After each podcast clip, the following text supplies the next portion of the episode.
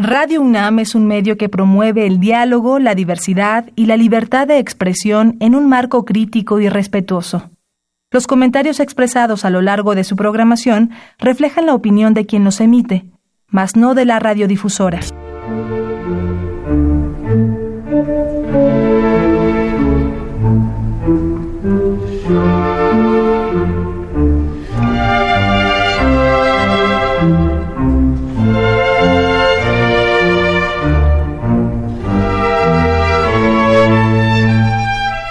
Nuestro mundo, mis valedores, un mundo donde se producen noticias como las siguientes. La economía mundial está al servicio del 1% que acumula más riqueza que el 99% restante. Ocho personas, seis de ellas estadounidenses, poseen más riqueza que el 99% restante, o sea, 3.700 millones de personas. El capital especulativo con el entramado mundial de paraísos fiscales está agravando esta desigualdad. Y en nuestro taller de teoría política, mis valedores, estamos estudiando el liberalismo económico desde la revolución industrial hasta la revolución francesa y de ahí en adelante en sus tres etapas el mercantilismo la, el, el, eh, el periodo industrial y este que es el capital especulativo en donde se acumulan eh, riquezas infinitas. Este es el mundo en el que vivimos.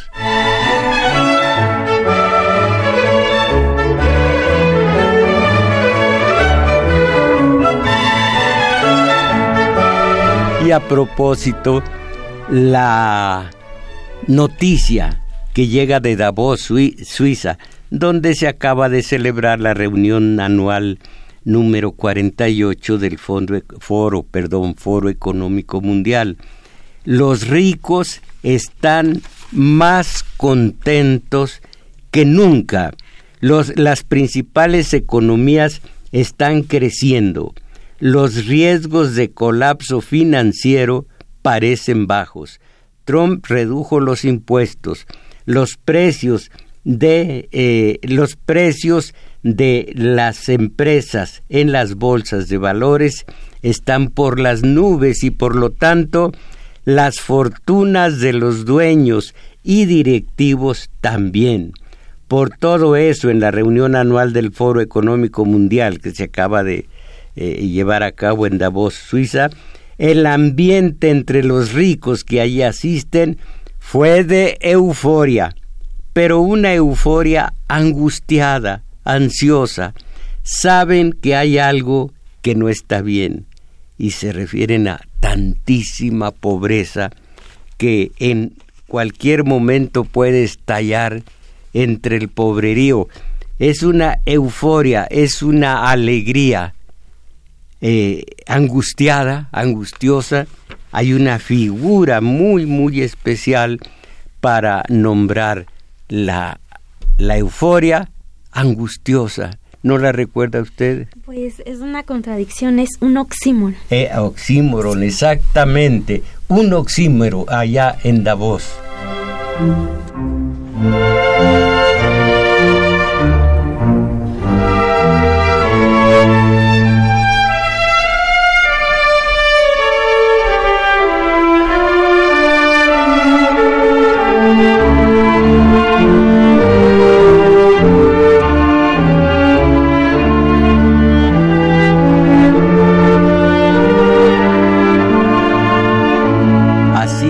Los ricos están más contentos que nunca. Mientras tanto, esta noticia que puede ser de ayer o quizá de mañana, noticia en México. Empleo es lo que demanda la gente, empleo. y ante tal urgencia es capaz la gente de sacrificar buena parte de lo que podrían ser sus derechos laborales. Caramba.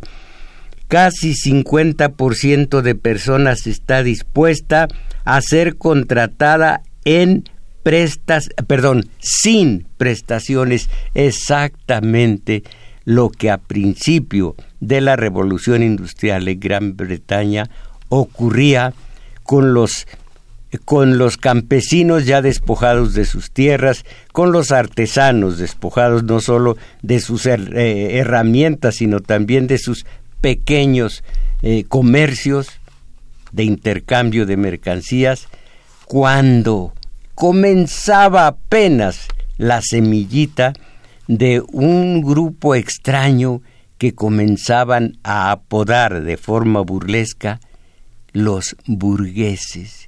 Y esos burgueses son los que hoy en Davos han estado eufóricos, aunque con angustia, porque viven en la almendra viva de la injusticia.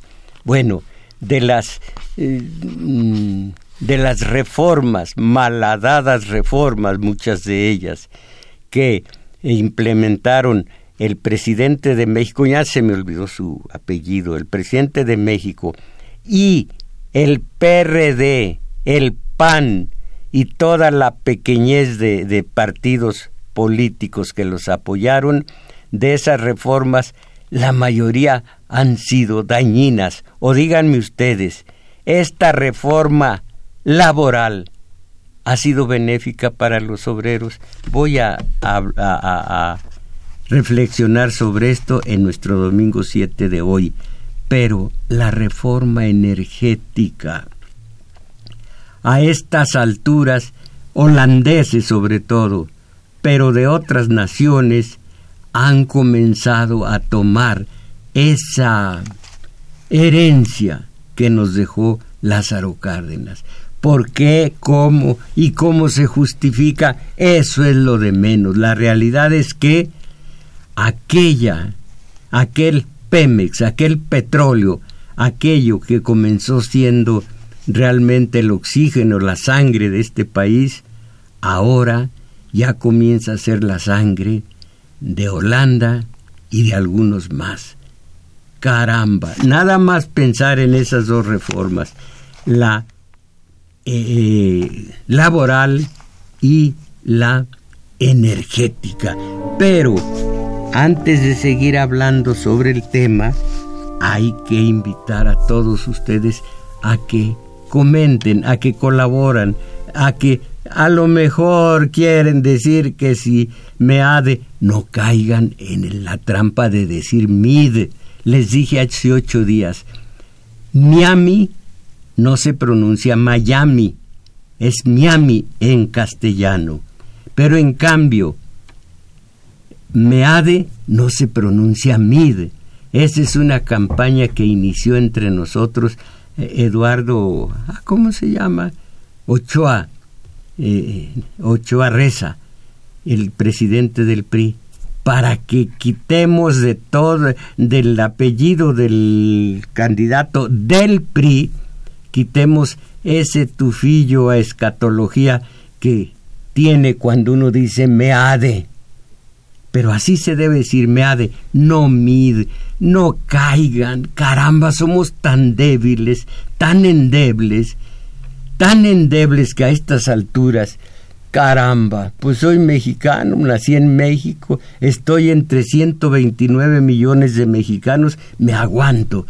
Pero a estas alturas, todos calientes por el... ¿Cómo se llama esta cosa en Estados Unidos? El Super Bowl. Super Bowl, Super Bowl.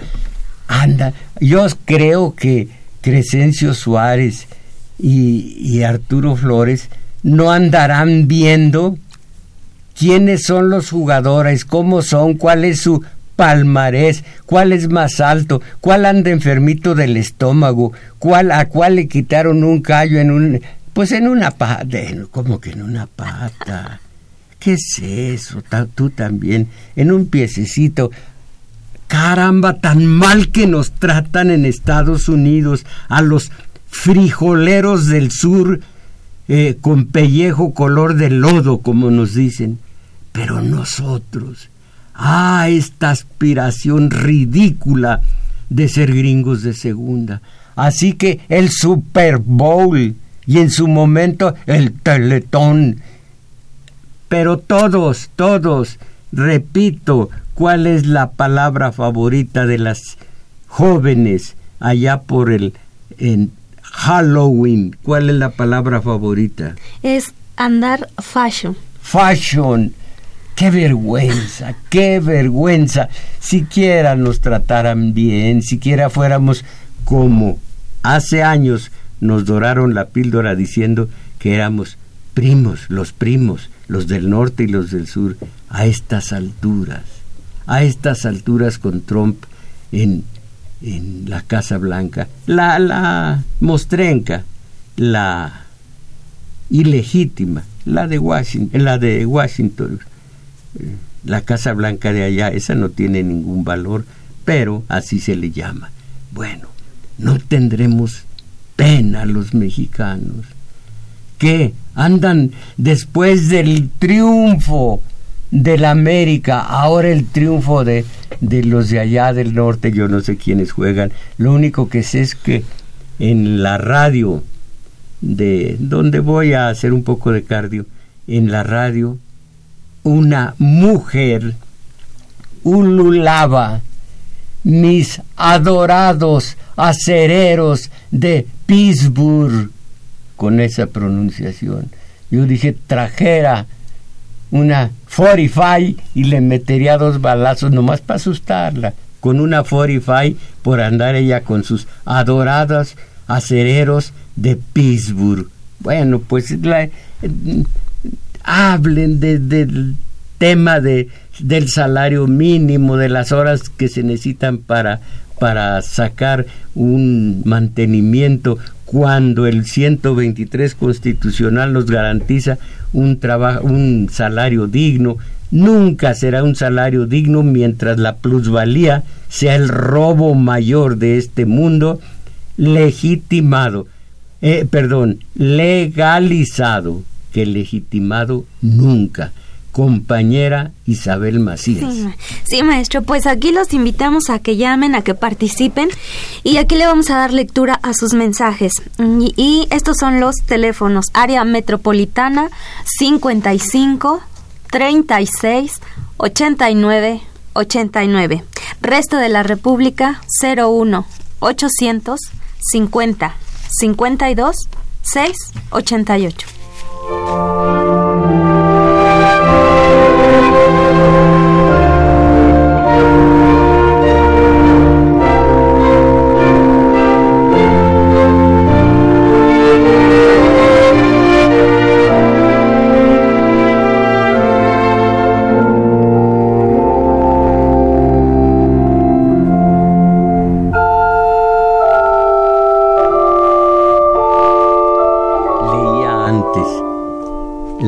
88. como les digo, que puede ser de ayer, de hoy, de mañana, que ojalá que mañana no, casi 50% de personas está dispuesta a ser contratada sin prestaciones y creo que no oh, terminé la idea de hablar de hablar de la revolución industrial en Gran Bretaña como había tanto artesanos sin trabajo, tanto campesinos sin empleo, cada vez que quería el industrial bajar el precio, el salario, lo llevaba a cabo.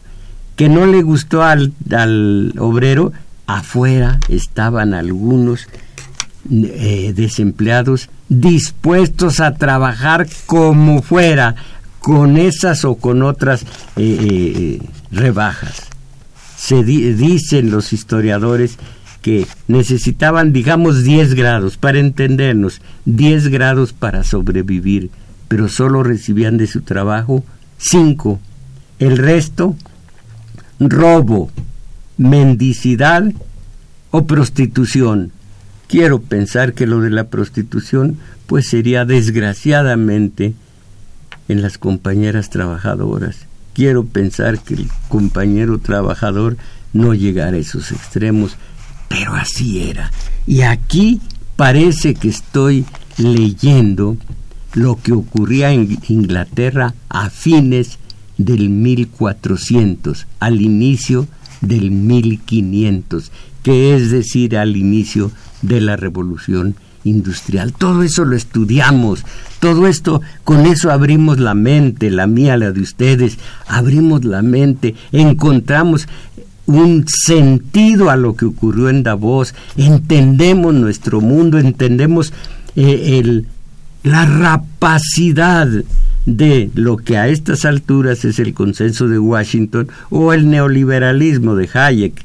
Eh, todo esto hay que aprenderlo, no se queden con el rollo 6 o 7 de la película, con eso no van a entender nada. Y oiganme esto, este cortoplacismo que los trae en, voy a decirlo eh, eh, de, de manera delicada, en celo para los animalitos es Brahma, que los trae en celo, que si Meade, que si AMLO, que si...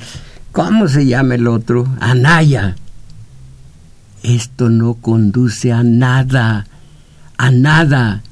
Pero el opiáceo que les da la tele, con tantísimos anuncios publicitarios, cerca de 60 millones, porque de otra manera, ¿cómo los convence? ¿Cómo esos enemigos históricos van a convencerlos a ustedes? Bueno, eso de otra manera no, no aceptarían, no votarían, no se, no se meterían a creer que el voto de ustedes, yo voy a votar y ustedes deben votar, pero por ahora para a, los candidatos del sistema de poder, sea el que sea. Algún día, cuando mis valedores al poder popular, un libro mío que me editó Grijalbo, cuando nosotros digamos, este es el candidato. ¿Cuánto vas a gastar? Pues nada. ¿Qué voy a gastar si todos estamos convencidos de que es nuestro candidato?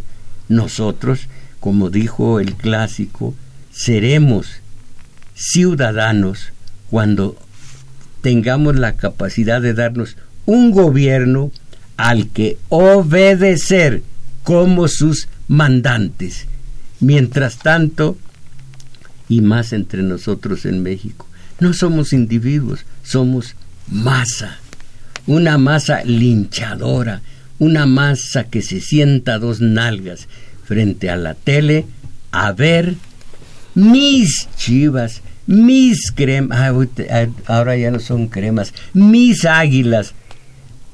Y vamos a meter tantos goles. Habla un aficionado.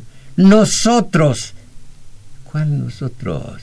Esto lo, eh, te lo va a decir un peladillo del norte de la Alameda, aunque yo vivo en el sur. ¿Cuál nosotros?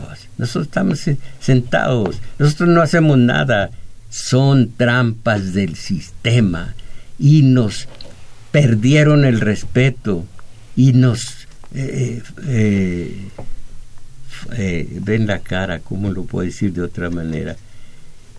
Ya nos tomaron la medida, ya nos faltaron al respeto nos vencen por nuestra pura ignorancia, pero nosotros felices en nuestra ignorancia. Ya está hablando ese, todo le cae mal, ha, de ser por su edad, todo le cae mal. Vieja, mis huevitos, ese sí, no, le, no lo oigas. Chance y te va a convencer y al rato va a decir que son malos. Los, el Super Bowl es malo cuando el Super Bowl, mira, tiene unos aguacates mexicanos. Bueno, entonces, eh, el, eh, casi 50% de personas está dispuesta a ser contratada sin prestaciones, mientras una buena proporción dice estar lista para desempeñar labores sin suscribir un contrato, así como a ser contratados por horas es la triste realidad mexicana. Esta es, este es el resultado de la reforma laboral. Una reforma laboral que provocó este comentario. Me da vergüenza decirlo. Peña, dos puntos. Peña. Reforma laboral generará más empleos. Y últimamente está hablando de los más empleos en México que nunca rebasan los dos salarios mínimos de de em, ah, ¿cómo de dos salarios mínimos de eh, bueno de ganancia no no es la palabra. De qué compañera de la plu no no no, los dos salarios ah. eh, de, de, de bueno, de dos salarios, es su... Eh, ¿Cuántos en la casa están diciendo? Esta es la palabra menso. ¿Qué es eso? ¿Por qué? Bueno, eh, salario. Condena palabra así, salario. Dos, en, dos salarios mínimos al día. Esos son los muchos empleos que se han eh, generado, se han creado en este sexenio. Muchos empleos, no, no todos los que deberían ser, pero muchos empleos con dos salarios mínimos al día. Todo esto es nuestro país.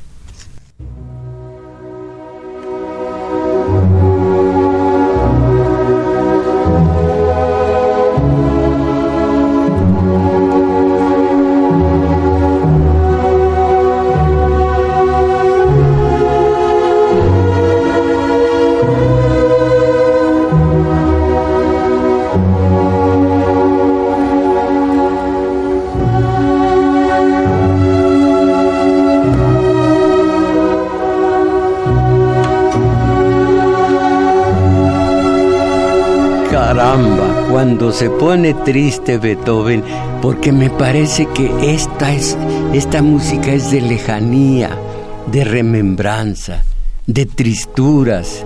Caramba. Bueno, empleo clama 46% de los ciudadanos quienes aceptan ver disminuidos derechos laborales. Ah, tú lo quisiste, fraile Mostén, tú lo quisiste, tú te lo ten. Así que aceptan ver disminuidos derechos laborales a cambio de la obtención de un trabajo remunerado.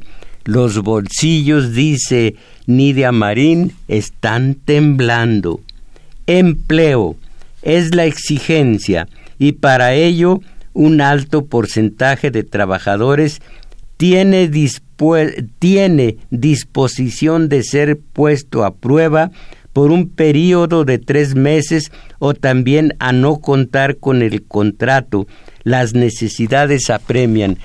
Estas, eh, este despostillar, este eh, eh, raer o roer los derechos del obrero los trajo la reforma laboral que inició el ebrio de gloria y poder. ¿Cómo se llamó el ebrio del sexenio anterior? El presidente del sexenio anterior. Eh, ¿Cómo se llamó? No lo sabe. ¿No? Bueno, que inició Calderón y que eh, eh, remachó Peña. Empleó la exigencia a manera de ilustración. En el 2012 en diciembre del 12 fue cuando se, se hizo eh, ya una ley, eh, la iniciativa presidencial. A manera de ilustración, en 2012, de acuerdo a encuesta, ah, las encuestas, imitamos malamente a Estados Unidos. Antes, ¿cuál encuestas? Y si el encuestador fuera honesto, la primera pregunta que haría al encuestado sería esta. ¿Conoce usted el tema? La segunda, ¿está usted, se considera apto para contestar eh, eh, honestamente la pregunta que se le formula? Lo primero, ¿qué sabe usted de esta cosa? He visto encuestas de parametría, creo que así se llama, sobre los temas más aberrantes, que solamente tal vez en, en el Colegio de México pudieran contestar. Ah, no, pues todo el mundo en la calle, ¿qué opina de esto? Opino de eso. Ah, ya opinan todos. Eh, por ejemplo, aquella encuesta sobre cine, no sé si ustedes, eh, eh, Arturo Flores o Crescencio Suárez la conocen, preguntó el encuestador a quien iba pasando qué opina en el cine moderno del sexo en el cine. Pues todos dijeron, la nueva ola que vino de Francia hace tanto tiempo y que aquí eh, eh, Ofelia Medina con Patsy Mi Amor fue una de las iniciadoras y así, así, así.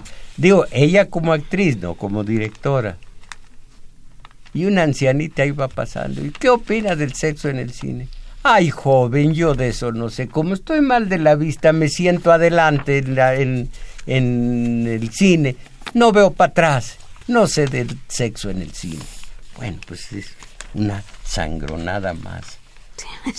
¿Cómo que sí, maestro? que sí, maestro. Una sangronada. ¿Sí? ¿Le parece una sangronada? Sí, mucho. ¿Sabe del sexo en el cine? Ya me siento. en ese caso, a manera de, ilustración, en el 2012, de acuerdo a encuesta realizada en el país por ah, parametría precisamente, menos de la mitad de los entrevistados manifestó recibir aguinaldo, más de siete de cada diez carecieron de reparto, de reparto de utilidades, menos de la mitad de los trabajadores cuentan con servicio médico, no más del 30% eh, afirmó gozar de fondo. Ay, ay, ay. Aquí, a propósito, hay aguinaldo. No sé, hasta ahorita me, me pregunto, tuve aguinaldo en mis trabajos, tuve aguinaldo. Ya sabes que no, ¿para qué? Bueno, está bien, empleo. Caramba, si con el poder popular nos decidiésemos a cambiar la escalofriante injusticia de nuestro mundo, o al menos si tuviéramos la curiosidad de estudiar el problema desde la génesis del liberalismo económico, porque hay liberalismo social. Esta fue una disyuntiva que se planteó el tercer estado en la revolución industrial, perdón, en la revolución francesa, cuando triunfó la Revolución Francesa sobre el viejo régimen, se plantearon los triunfadores, los que los burgueses eh, eh, apoyados por los campesinos que entonces eran aliados, eh, se plantearon la pregunta liberalismo, que es el resultado desde Locke hasta la, la ilustración de ahí tomaron su ideología, Pero ¿qué clase de idealismo? ¿El social o el económico? No, pues el económico, dijeron. El liberalismo social se lo dejamos a los trabajadores. Así que el liberalismo económico es el que, repito, estamos analizando en nuestro taller de teoría política. Pero el reniego del que en lugar de asumir el reniego que asume, perdón, el reniego que practica la infinita mayoría de los mexicanos, eh, es mucho más fácil delegar, delegar. Cuando los más bravos exigimos, estás delegando, compañero. Cuando le exiges a alguien, estás depositando en él tu libertad tu capacidad de, acción y tu destino. Exigimos, no exijas, asume, di con tus compañeros de, de la cuadra del, del, de tu barrio, vamos a organizarnos. Y vamos a, a, a,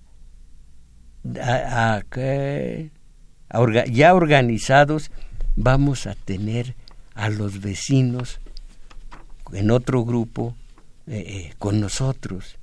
Y vamos a estar articulados y vamos a ver qué medidas vamos a tomar entre todos y así todos, pero no en multitudes, en grupos pequeños, porque multitudes es lo que reúne uno de los candidatos cuando se levanta de bueno o de mal humor, eh, convoca a la gente en el zócalo y todos se llenan.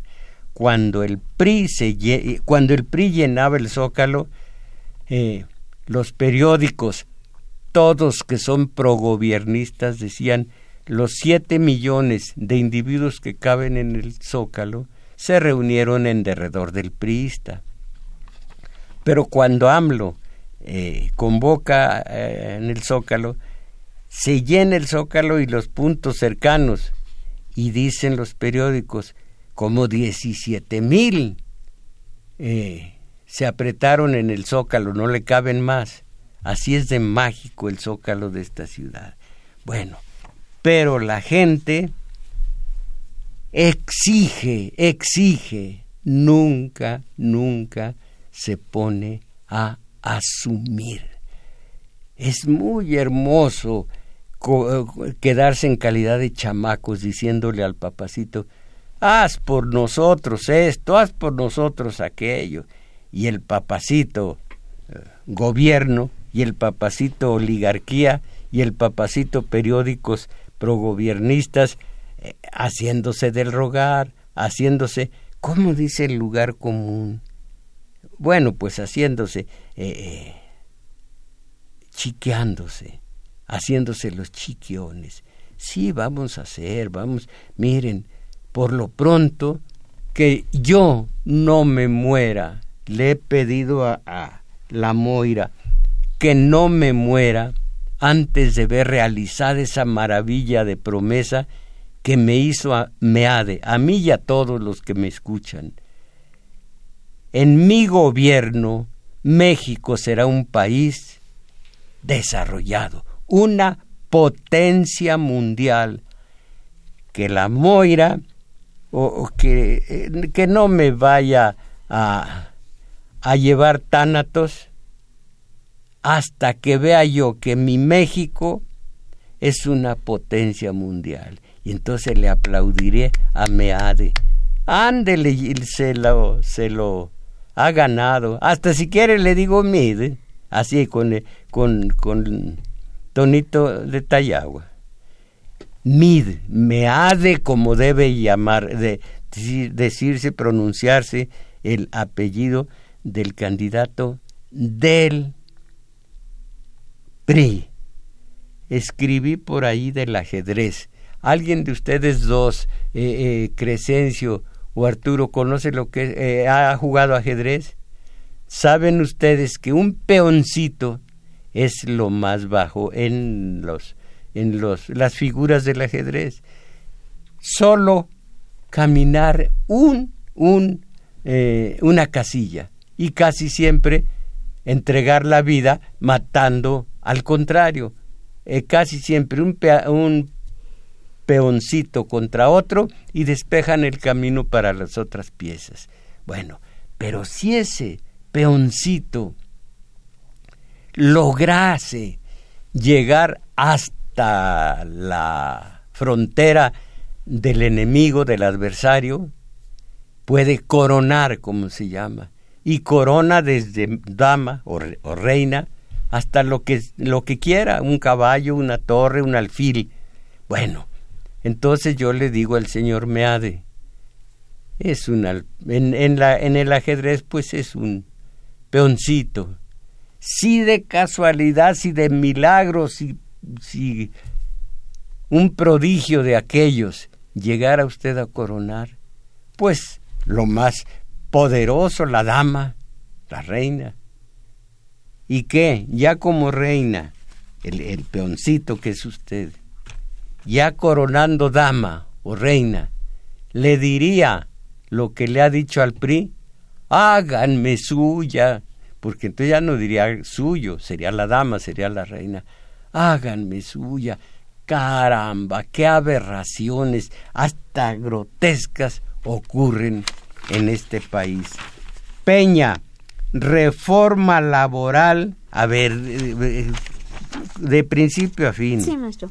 dice, Peña, reforma laboral generará más empleos. Reforma laboral generará más empleos. Y, válgame, pero si es tardísimo, les, les voy a deber. Voy a hacer otro, otro domingo 7 laboral. Y cualquiera que me está oyendo va a decir, sí, pero te vas por los, como se decía antes cuando Cervantes, por los cerros de Úbeda, o sea, te vas por las ramificaciones y así cuando. Bueno, la huelga de cuándo han oído ya que haya una huelga entre los trabajadores, el arma más poderosa del trabajador, la huelga. Me decía un maestro desde en Estados Unidos del 100% o del 100% de huelgas, ahora únicamente hay un 17 y eso ya repercutió en México. Ya en México la huelga prácticamente no existe y dicen los voceros del gobierno, es que los obreros están satisfechos. No, están, como dice eh, Nidia Marín en el reportaje de que les, en el artículo de que les hablo, están simplemente como eh, eh, aturdidos, golpeados, no hayan qué hacer, no hayan cómo reaccionar y están dispuestos por un trabajo que les lleve un poco de dinero a, a la familia a hacer lo que sea a atenerse a esa mortífera reforma laboral.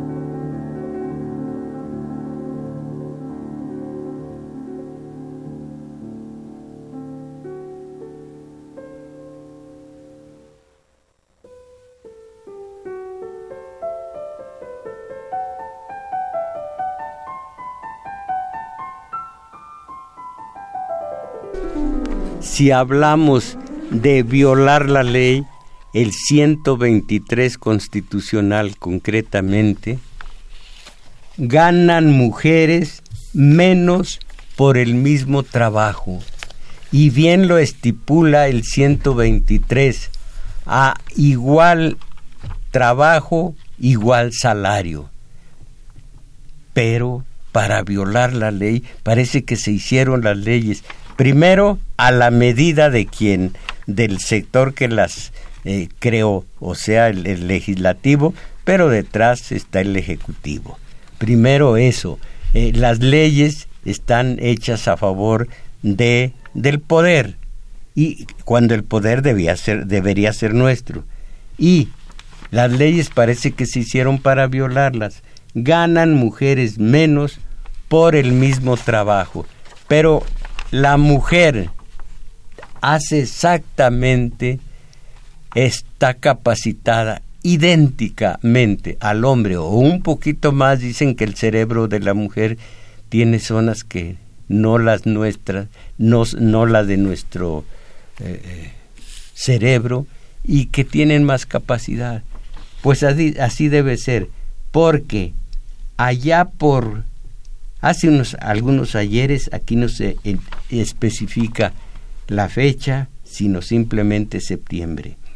Convencida, no es de ahora la nota, convencida de que este es el momento de impulsar una reforma laboral para poner al día a la ley, no se dice a la ley, sino la ley federal del trabajo, Rosalinda Vélez, secretaria del Trabajo y Previsión Social, se muestra satisfecha de que se tomó en cuenta alrededor del 90% de la iniciativa preferente enviada por el Ejecutivo Federal al Congreso de la Unión y dijo, esta iniciativa recoge las necesidades reales de los trabajadores. Es una promesa cumplida.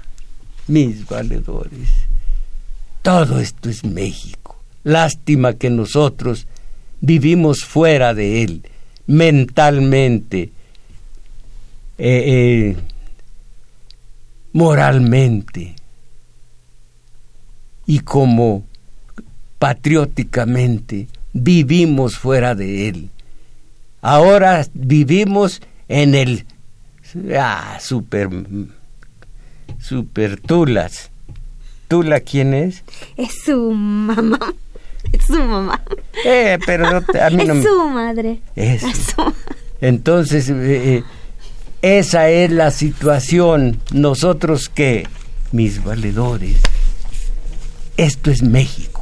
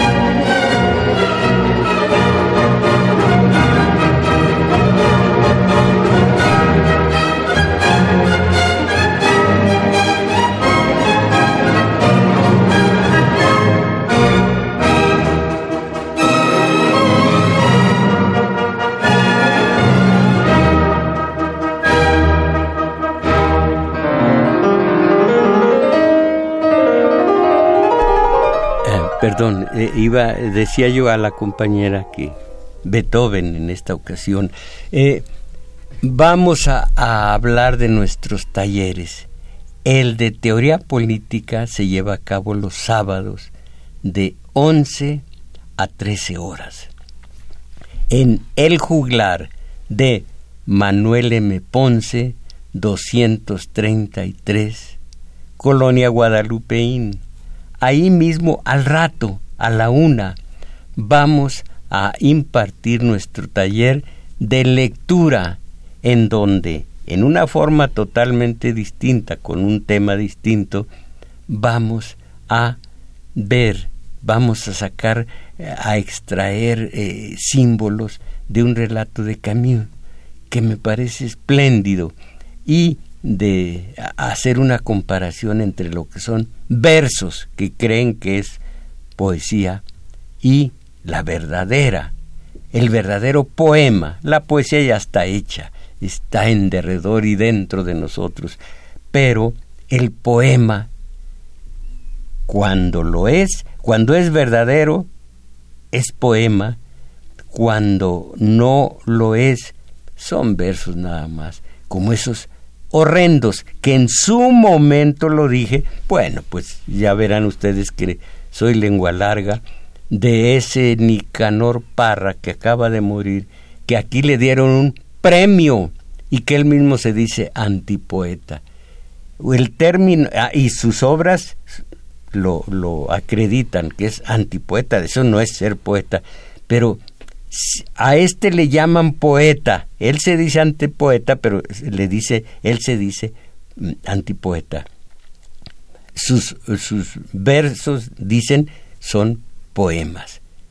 Es tan poeta, lo dije cuando aquí le dieron un premio, como es, es casta, púdica y, y, cuidadosa de su físico, una prostituta.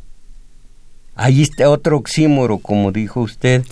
¿Cómo carambas va a ser poeta uno que no hace poemas? En fin, también tenemos una sección de cada domingo para que se vea lo que son versitos y lo que es el poema.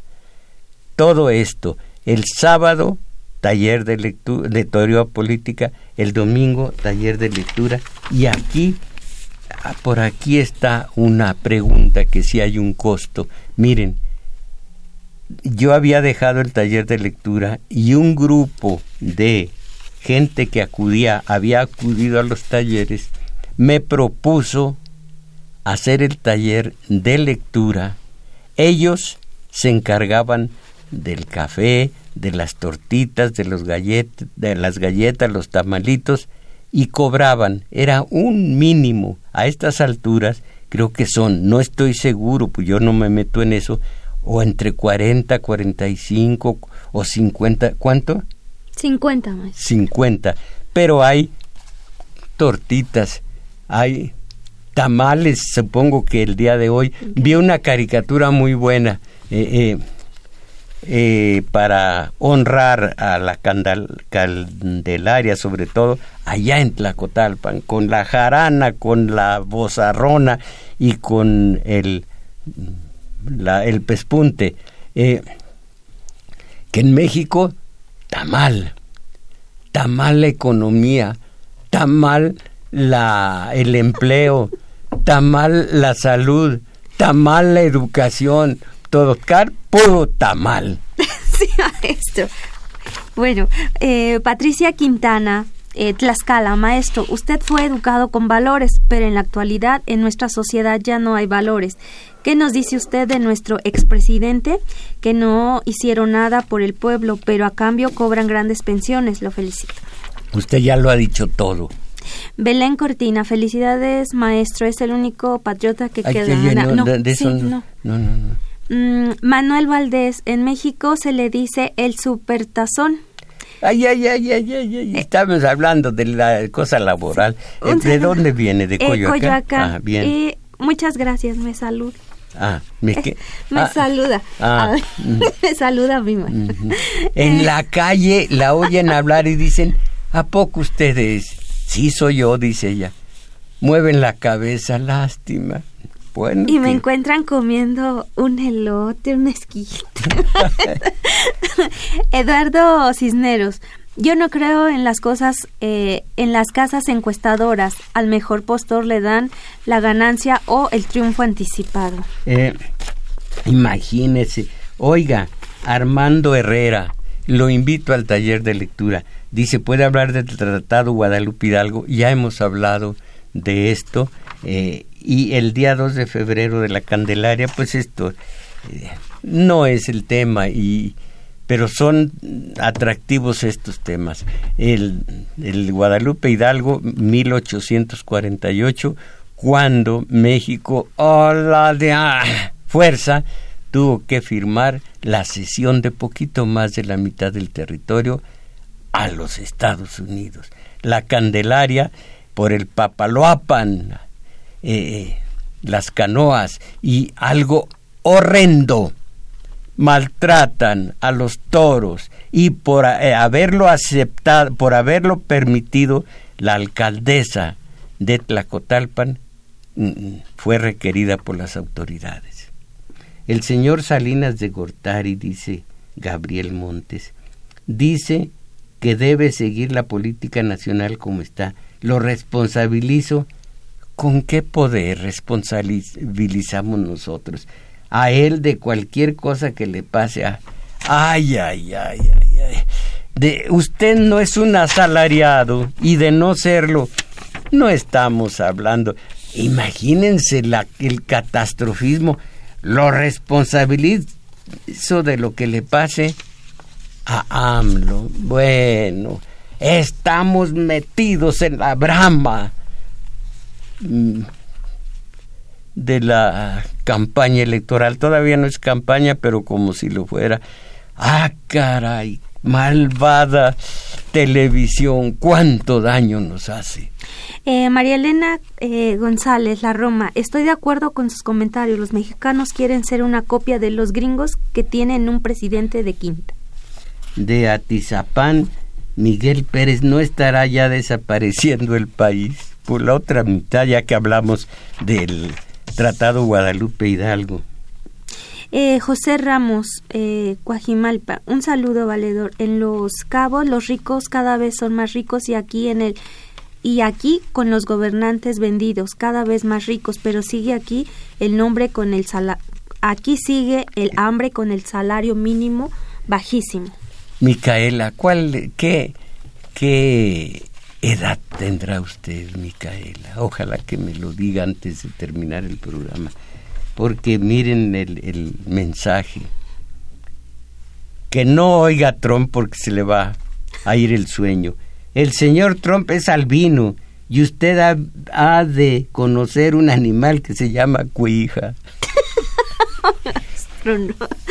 Dice, Librado Hernández, en 1979 y 1980 ya no había, ya lo había dicho el profesor Misael Núñez Acosta y, y le costó la vida el 30 de enero de 1981. En el pueblo de, ah, ¿cómo se llama en este momento? Pues, parecido al pueblo donde eh, explotaron los cohetes. Uno, de ustedes no se acuerda. Eh, bueno, Misael Núñez Acosta se achacaba la muerte de, del profesor a el Vester, pero pues se achacan tantas cosas a tantas gentes. Javier Bautista, usted en su programa acostumbra combatir la simulación pero si en el siguiente proceso federal electoral, válgame, caramba, somos asalariados, somos asalariados, ¿qué no nos duele eso? ¿Qué no nos afecta eso? ¿Qué estamos viendo hacia el condenado proceso electoral? Oigan, yo voto, vengo votando y seguiré votando. Mi primer voto fue a, a Guadalupe Victoria yo ya estaba de cierta edad, fue en 1823, 24, porque mm, hubo, hubo allí mano negra en el 28, ganó un eh, Gómez Pedrosa y le dieron el triunfo a Guerrero, a Vicente Guerrero. Bueno, desde entonces vengo yo votando no hace mucho. Y seguiré votando, porque es mi obligación, porque es mi deseo, porque mi conciencia me lo, eh, me lo ordena. Pero el voto, ¿qué, qué repercusiones tiene? ¿De qué, quién de los candidatos es nuestro, a que nos va a, a representar? ¿Cuál de ellos ha representado este país? Bueno, señor Mojar, usted en su programa acostumbra a combatir la simulación, pero si en el siguiente proceso electoral federal ninguno de los candidatos, sí, sí, datos cumple condiciones, y vote me dice que es una obligación si alguno de ellos. Entonces usted me sugiere que me convierta en algo que usted combate. No es una simulación. Si le dice su conciencia, hazlo. ¿Está usted simulando? La conciencia cívica dice tenemos que votar. No es nuestra culpa que el proceso electoral esté tan viciado es, digo, sí es nuestra culpa, pero no de manera inmediata, eh, eh, no en el corto plazo, sino este país es lo que es su gente, pero en el corto plazo nosotros votamos, no hay más que hacer eh, por nuestra conciencia, no es una simulación. Yo no violo la ley, no es una simulación. Sí, ya, la compañera me dio un pellizco en un muslo nomás para que me calle. Bueno, pues fue todo por hoy. Agradecemos su alimento a Crescencio Suárez en los controles, a Arturo Flores en metadatos, a Juan Carlos Osornio en continuidad y en los teléfonos nos auxiliaron Roberto Cruz, Carlos Valencia, que también grabó este video que ustedes pueden ver en Tomás Mojarro oficial en YouTube. Y hoy como cada domingo ustedes están invitados al taller de lectura una de la tarde, el maestro Tomás Mojarro e Isabel Macías, ahí los estaremos esperando. Cuando los invitamos a que nos oigan, nos vean, ah, vamos a decirlo así, en odio mi nombre, a decir mi nombre, pero en fin. Tomás Mojarro Oficial. Nada más así, eh, Carlos. Tomás Mojarro Oficial. Y allí me ven la cara, pues qué mejor. Digo, para que se desquiten, pues mis valedores. A salir de esta sucia, asquerosa mediocridad. Ánimo.